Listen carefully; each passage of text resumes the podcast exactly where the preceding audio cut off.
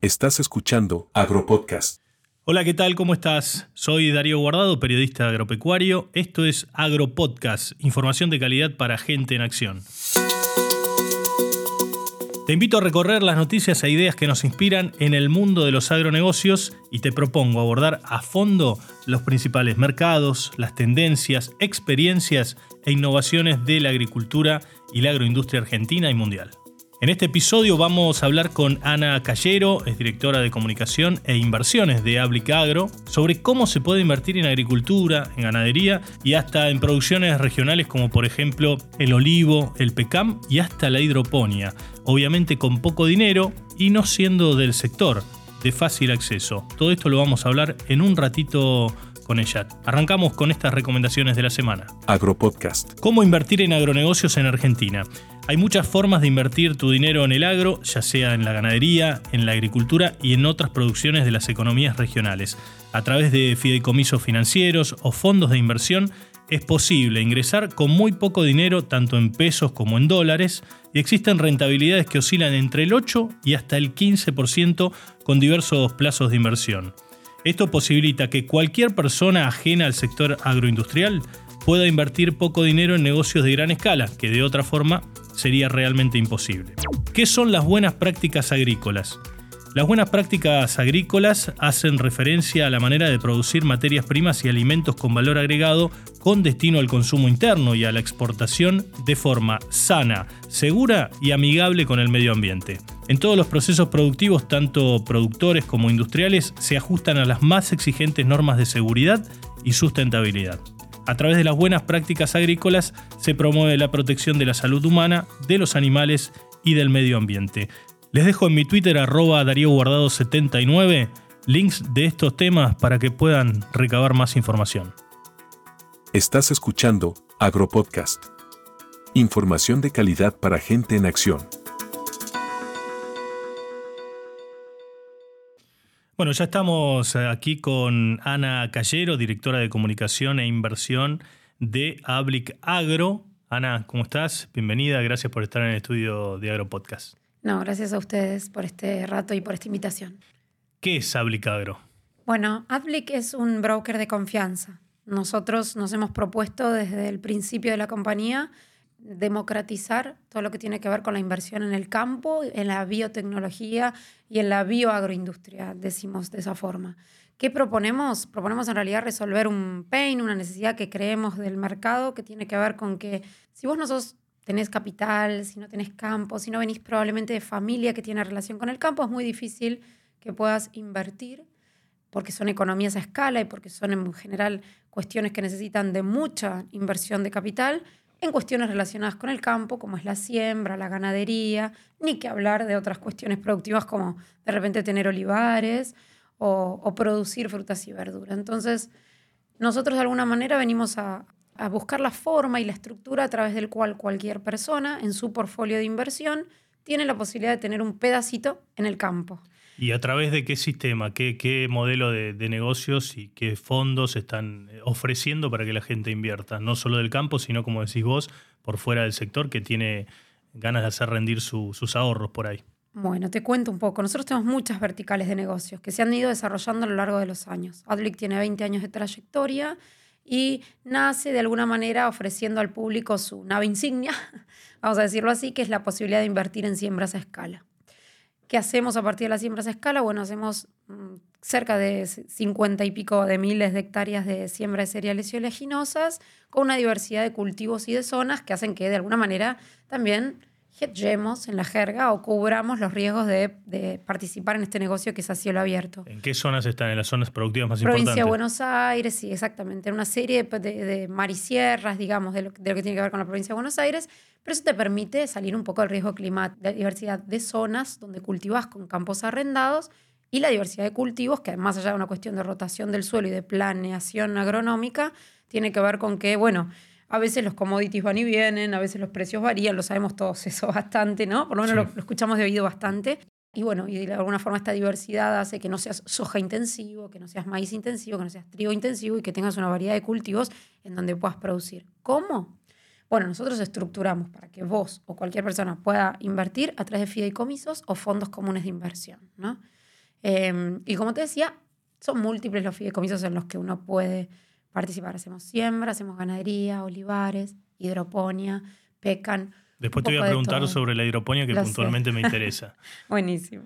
¿Y qué, tasas de interés para el que quiere invertir eh, están ofreciendo, digamos, dependiendo de la inversión? Todo depende mucho de qué producto calce con tu portafolio. Yo siempre digo, nosotros somos asesores. Entonces, lo que hacemos es conversar, entrar en una conversación muy próxima, por cierto, con aquel que quiere invertir con nosotros para entender cuál de los proyectos le viene bien a su portafolio. Porque no es un tema de quiero invertir en el campo, pongo esta plata y obtengo este interés lineal.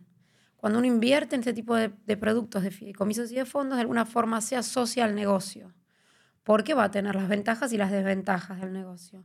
Entonces, si vos sos una persona que busca, por ejemplo, una rentabilidad eh, dólar link, anual, eh, que puedas ver si quieres renovar capital e intereses todos los años, tal vez tengamos que pensar en que ingreses con un ticket X a un negocio de siembra a escala o de ganadería. Ahora, si vos me decís, no, Ana, yo la verdad que quiero algo bien conservador, quiero eh, tener algo que me dé una renta de flujo en el tiempo, pero que sea de mucho más largo plazo y también con una mirada de revalorización del activo a mediano largo, y probablemente yo te vaya a decir, miremos otros proyectos como puede ser Pécano o Olivos, que tienen su arraigo en tierras, es decir, los proyectos son dueños de las tierras que se explotan, que ah, tenemos una expectativa en régimen del, negocio de, de, mucha, digamos, de mucha constancia y una renta mucho más conservadora. Entonces, para pasártelo en limpio, cuando uno piensa en siembras o en ganadería, piensas en productos un poquito más agresivos, en términos de riesgo y de tiempo.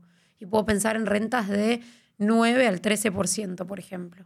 Ah, la de 13% es una buena renta. Es una excelente renta. Ahora, si yo te hablo de Olivos o de Pecan, tal vez estoy pensando en una renta inferior al 10%, pero constante y te diría prácticamente a perpetuidad. Es por ahí para distintos tipos de inversores. Recién mencionabas el PECAM, eh, que al igual que el olivo son este, plantas donde uno apuesta desde cero, pero pasa un, tiempo importante hasta que empieza a ser productivo, por ejemplo, cuatro o cinco años. ¿Cuál es eh, el, digamos, el incentivo que tiene el que va a invertir en eso? Bueno, exactamente, digamos, uno tiene una plantación de pecan, por ejemplo, en nuestro caso el proyecto es de 50 hectáreas en un consorcio de pecaneros bastante más grande, y el de olivos son 800 hectáreas en Mendoza, que es la finca más importante de olivos de Mendoza, y como vos bien decís, el árbol tiene su propio ciclo.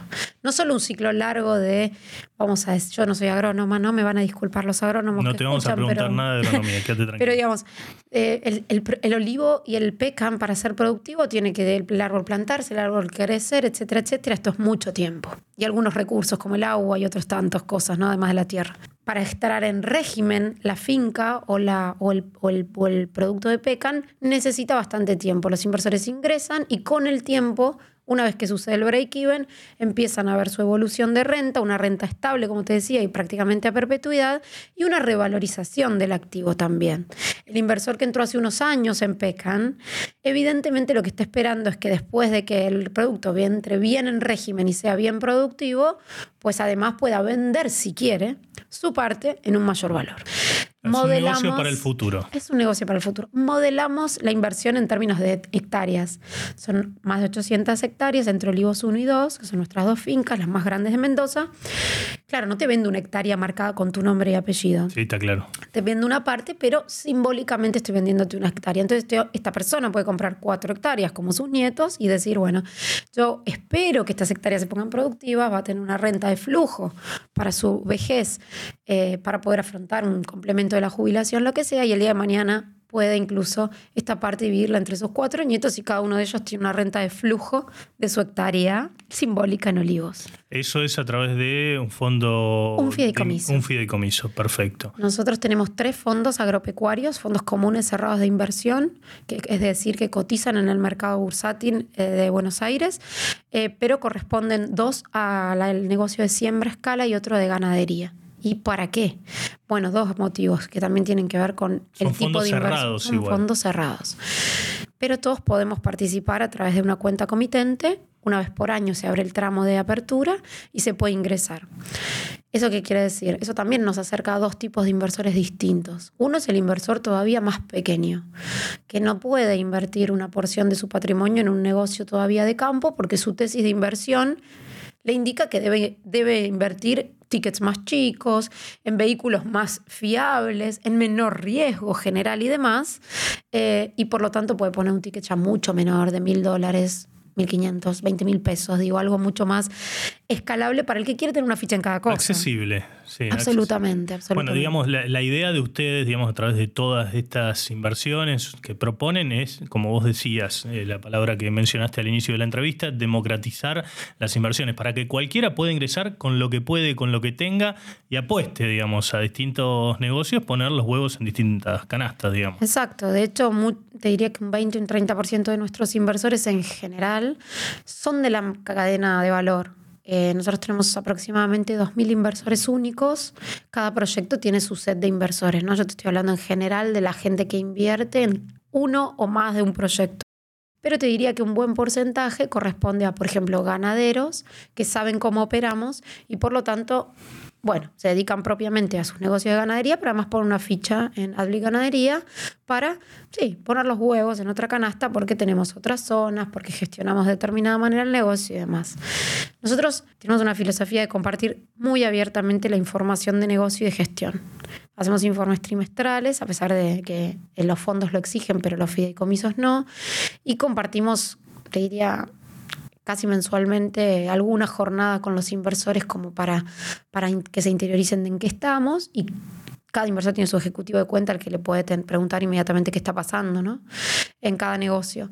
Eh, pero abrimos mucho el plan de negocios, o sea, contamos mucho qué hacemos, cómo lo hacemos, cómo es el modelo de la siembra de ganadería o cómo hacemos la gestión de los olivos, porque también tiene que ver con esto de democratizar, esto de evangelizar que sucede en el campo. A veces hay muchos eh, preconceptos eh, relativos a qué es, cómo se produce en el campo y la verdad que hoy el campo es cada vez más tecnificado cada vez más tecnologizado, es muy sofisticado, es un negocio de márgenes, es decir, que eh, realmente hay que ser muy fino y muy, muy, muy, muy ducho y muy proactivo con todo lo que tiene que ver con los costos y demás para poder ser rentable. Entonces, no es que uno planta y crece.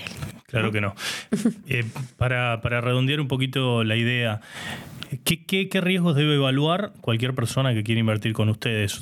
¿Cuál es la recomendación que le hacen al que está escuchando y quiere invertir? Dice, mira qué interesante, me gustaría, tener unos ahorros, quiero ponerlas ¿eh? en olivos, eh, en alguna inversión de gran escala que de otra forma es imposible entrar, porque si no es a través de un fideicomiso o un fondo de inversión, es muy difícil, porque necesitas mucho dinero y la, media de la Argentina por lo general no tiene, tiene algún ahorro que eh, lo ha, sido parte de, su esfuerzo del trabajo. Contanos un poco eso. Bueno, muy buena la pregunta. Eh, hay que mirar lo que hay que mirar en las inversiones en general. ¿Qué quiere decir esto? Eh, ¿Cuáles son los riesgos asociados tanto al negocio como al vehículo, primero que nada? Los riesgos asociados al campo son los riesgos de producir a cielo abierto. El clima, la sequía, mm, ustedes supongo que se han cansado de hablar de este tema eh, el, año, el año que, estamos, que hemos terminado, digamos que de alguna manera... Parece que no se va nunca. La que no se va nunca, bueno, ahora tenemos un niño, pero sí, es verdad, tres años de sequía consecutiva, venimos de la peor sequía de los últimos 50 años. Em, el riesgo de la macro, digamos, es clave. Digamos, estamos en un país nada más ni nada menos que como Argentina, con retenciones, con todos sus bemoles, con los tipos de cambio, con las cuestiones cambiarias. Y eso tiene que ver con cualquier inversión. Si yo miro el real estate, lo mismo. Tengo que mirar qué es lo intrínseco del negocio. Y además, qué me ofrece la inversión en sí. ¿Cuál es el maturity? Digamos, ¿a qué finish, qué liquidez va a tener el capital? Nosotros siempre hablamos de un capital que entra, pero que tiene que saber cuándo salir. Entonces, ¿qué tenemos que preguntar? Además de la renta, tenemos que preguntar, ¿cómo me voy? ¿Cómo me retiro? ¿Me puedo retirar? ¿Cuáles son las formas de retirarme? ¿Cómo me van a ayudar a ustedes? ¿Cuán quedo? ¿Cuáles son los tiempos de retirarme o no retirarme en cada proyecto? Porque cada proyecto tiene su ciclo. ¿En qué moneda? ¿Tengo alguna ventaja financiera por aplicar a una u otra moneda? ¿Me conviene su momento? Hablemos de la macro. Por eso hay que asesorarse. Eh, y nosotros tenemos ese approach con las personas. ¿Le estoy prestando al negocio porque me estoy asociando en riesgo y eso implica ganar o perder? ¿O estoy haciéndole un mutuo? O sea, le estoy, estoy el proyecto, estoy prestándole financieramente. Eso es muy importante porque hay proyectos que en realidad no te hacen participar del negocio, te hacen prestarle una tasa fija. Bueno, eso es diferente que evidentemente participar del proyecto ganadero, agropecuario, lo que sea, ¿no? Y esas son las preguntas que me tengo que hacer y bueno, obviamente como todo, la trayectoria del que está detrás, cuántos años lleva en la industria, cuánto siembra, cuántas cabezas tiene ganado, o qué hace que no hace o qué ha dejado de hacer. Claro. ¿Qué es el carácter, no? ¿Cuál es la confiabilidad del que está detrás? Sí, también creo que la confianza es todo, porque más teniendo en cuenta que hubo muchos casos de estafa y que el argentino es más reticente, ¿no? Por ahí para refugiarse va al dólar, aunque cualquier este, especialista en finanzas te dice el dólar también se devalúa, porque tener los dólares guardados en una caja de seguridad este, también se devalúa porque hay inflación en Estados Unidos. Obviamente años luz de lo que ocurre en la Argentina, pero igual se devalúa. Digo, eh, hay también eh, la forma de generar confianza para que ese inversor eh, trate de poner el dinero y no piense que, que va a perder Totalmente, sí hay una manera y tiene que ver con a través de cómo uno se comunica como empresa, digamos, en ese sentido. Eh, nosotros tenemos una trayectoria de muchos años que de alguna forma apalancan nuestra trayectoria en general en el mercado. Pero además hacemos mucho volumen, ¿no? Hacemos mucho volumen de siembra, bastante ganadería y tenemos negocios que son importantes. La circunstancia de que además estemos en los fondos comunes cerrados es un plus, porque obviamente el mercado de alguna manera valida el proyecto, valida el producto y además está regulado de otra forma, ¿no? CNB interviene, CNB, digamos, de alguna forma eh, convalida las auditorías y las acreditaciones que todos los que tenemos un producto público tenemos que hacer. Em, y por otro lado, la confianza se traba con los resultados y con decir permanentemente esto que yo te decía, contar lo que estás haciendo. Fracasos existen, eh, la posibilidad de perder dinero existe. Lo importante es que el otro sepa, que el otro esté sensiblemente informado sobre la inversión en la que participa y, de nuevo, como yo te decía antes, que haga fit con su portafolio. La recomendación para el inversor es, esto tienen que analizarlo de cara al resto de los productos, a su situación patrimonial actual, así va a tener una necesidad de ese dinero que hoy coloca, es una necesidad financiera. Hoy tenemos productos dólar link. Muchos de nuestros proyectos son dólar link, eso quiere decir que uno queda, digamos, de alguna manera dolarizado el tipo de cambio oficial. Estos proyectos fueron y son de un, año y medio a esta parte la BD del mercado financiero y de las inversiones. Bueno, estos productos Dollar Link, yo tengo flujo de pesos. Los invierto hoy en este proyecto, pero ¿cuándo los voy a necesitar de nuevo? ¿Cuándo voy a necesitar que la brecha sea chica y tomar ganancia o no tomar ganancia? Esto lo tengo que poder conversar y poder tener en mente para decidir una inversión. Y esto es lo que nosotros hacemos en el equipo, digamos. Tratamos de ser afines a esta conversación con los inversores, por eso no dejamos, nosotros no se transacción online en el sitio, digo, tenemos un approach muy cercano con, con la persona es que personalizado, Es absolutamente personalizado el contacto. Sí, sí, sí, sí. sí. Y, y además, o sea, se explica absolutamente todo. Te puede ir bien, te puede ir mal, estas son las condiciones no hay engaño en ese sentido, como se suele eh, ver o escuchar en muchos sectores donde gente que invierte en, activos financieros después este, termina mal. Exactamente, exactamente.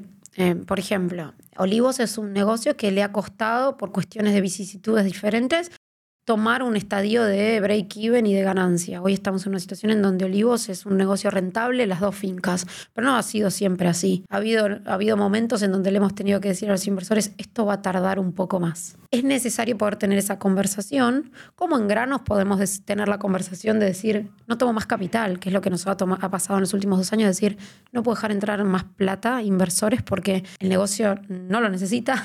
Eh, digamos, hemos vendido... ¿Y por qué pasa eso? Porque es muy demandado porque tiene buenas rentabilidades del pasado, porque venimos de campañas muy buenas, porque en este año, por ejemplo, de, sequía hemos podido comprobar, en los años malos se ven los pingos, digamos, y, hemos podido constatar que el modelo de negocios y de cobertura de riesgo funciona muy bien. Eh, hemos salido bien peinados en la foto a pesar de la pérdida fenomenal que significó para el campo la sequía. ¿A ustedes, por ejemplo, cuánto le significó en la parte de, siembra de granos eh, la sequía? ¿Tuvieron una pérdida importante? No, nosotros no tuvimos pérdidas, dimos hechos. La campaña anterior dimos un 22% de renta y la anterior un 13%. Entonces, en este año de absoluta sequía... Fue eh, positivo. Y sí, el modelo comprobó que tiene un modelo de negocio, o sea, de gestión agronómica y gestión de negocios, acorde a una fluctuación de renta razonable para no hacerle perder dinero al inversor, y eso es la diversificación de zonas y cultivos y de negocios también, digamos, ¿no? Bueno, a ver, vamos a hacer una, una pruebita. Dale. Yo te voy a ir a ver, te llamo por teléfono, Ana. Mira, me interesa invertir en hidroponía. Sí. Estoy muy manija con ese tema hace muchos años. Me parece que es el futuro de, la agricultura, este, con mejor utilización del agua, menos agroquímicos, eh, con unas porciones de, extensión de tierra muy chicas, digamos. Este, me interesa ya compraste, ya me, compraste. Me interesa invertir ahí. Pero ¿qué me ofreces vos para que yo realmente te quiera dar mi dinero y pensar a futuro que esto puede ser un negocio y que me va a dar una rentabilidad? Bueno, está buenísimo. Hidroponía justamente es un startup tecnológico productivo porque como vos bien dijiste, es tecnología de importación, es el segundo invernadero de la Argentina y somos pioneros, o sea, el, primer invernadero hidropónico con la tecnología de, paneles oscilantes, que ahora te voy a contar de qué se trata, lo implementamos nosotros. Perdón que te interrumpa, antes de empezar, definime hidroponía para que está escuchando y no sabe ni qué es. Buenísimo. La hidroponía es un sistema de productivo que en general se usa en países donde no hay demasiado suelo disponible, porque es muy eficiente en términos de uso del espacio. Y como su nombre lo indica, eh, su sustrato se basa en alimentar a la planta a través del agua que circula por determinados canales por debajo de la planta, de, la planta con raíz, que en este caso nosotros lo que hacemos es frutilla. Sin tierra. Sin tierra con sustrato. El sustrato es una fibra de coco, eh, pero no tiene tierra. Por eso no es un producto, por ejemplo, orgánico. No va al suelo. Esto te permite ventajas. Primero es cubierto, el invernadero es cubierto de manera tal que el clima de alguna manera se puede morigerar, vamos a decir. No, se pueden cancelar los efectos del clima, no, en absoluto, pero se pueden morigerar temperaturas, condiciones de, humedad y demás. La planta es alimentada a través de, una línea en donde corre agua y está implantada la raíz en este sustrato, y esa agua que corre está, digamos, de alguna manera suplementada con, con lo que la planta necesita sulfatos, sulfitos, etcétera, nutrientes, vamos a englobarlo de esta forma, y al no estar en tierra te permite aplicar muchísimo menos, ¿cuánto? 90% menos de químicos. ¿Qué me refiero? Me refiero con que no aplicamos fertilizantes, no aplicamos fungicidas, herbicidas, porque no está en el suelo. Entonces la planta recibe menos problemas, digamos. Está menos expuesta a las plagas comunes, digamos. Exactamente. En el caso de la frutilla esto es clave porque la frutilla es un fruto, y lamento aquí por los oyentes que se desayunen con esto, es un fruto de los que más recepta y aloja de alguna forma químicos, de manera que eh, es uno de los frutos por ahí de, por la Unión Europea determinado y además que está más contaminado. Echa a suelo. El sistema por hidropónico. como poca frutilla. Pues tan rica, helado. Sí, sí, son muy ricos. Entonces, ¿qué sucede? La verdad que la hidroponía viene a hacerla mucho más saludable para el consumidor y mucho más eficiente en términos de recursos productivos. Estas son las dos variables clave.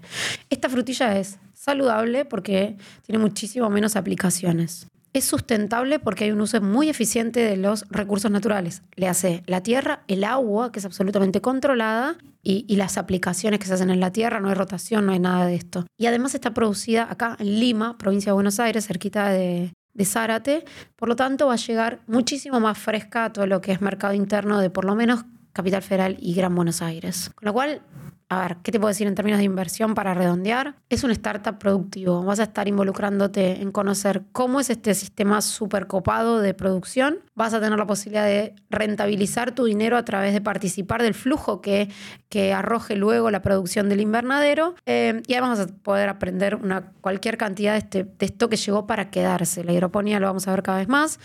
Eh, se va a diseminar por, por todos lados y ojalá así sea. Es lo que viene. Bueno, para finalizar ya, la pregunta que le solemos hacer a todos los que están en el mundo financiero y las inversiones. ¿Hay educación financiera en la Argentina? No, definitivamente no la hay. Estamos en un paso anterior en donde todavía estamos con muchos problemas en la macro como para, para que la educación financiera pueda ser un, un elemento que podamos institucionalizar.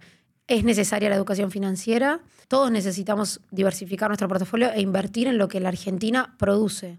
Es la única manera de no estar siempre atrás de, de la especulación.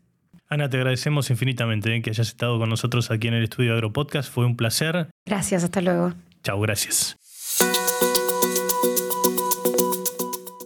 Llegamos al final de Agropodcast. Te agradecemos que nos hayas escuchado y te esperamos dentro de siete días cuando publiquemos nuestro nuevo episodio. Chau, que la pasen muy bien.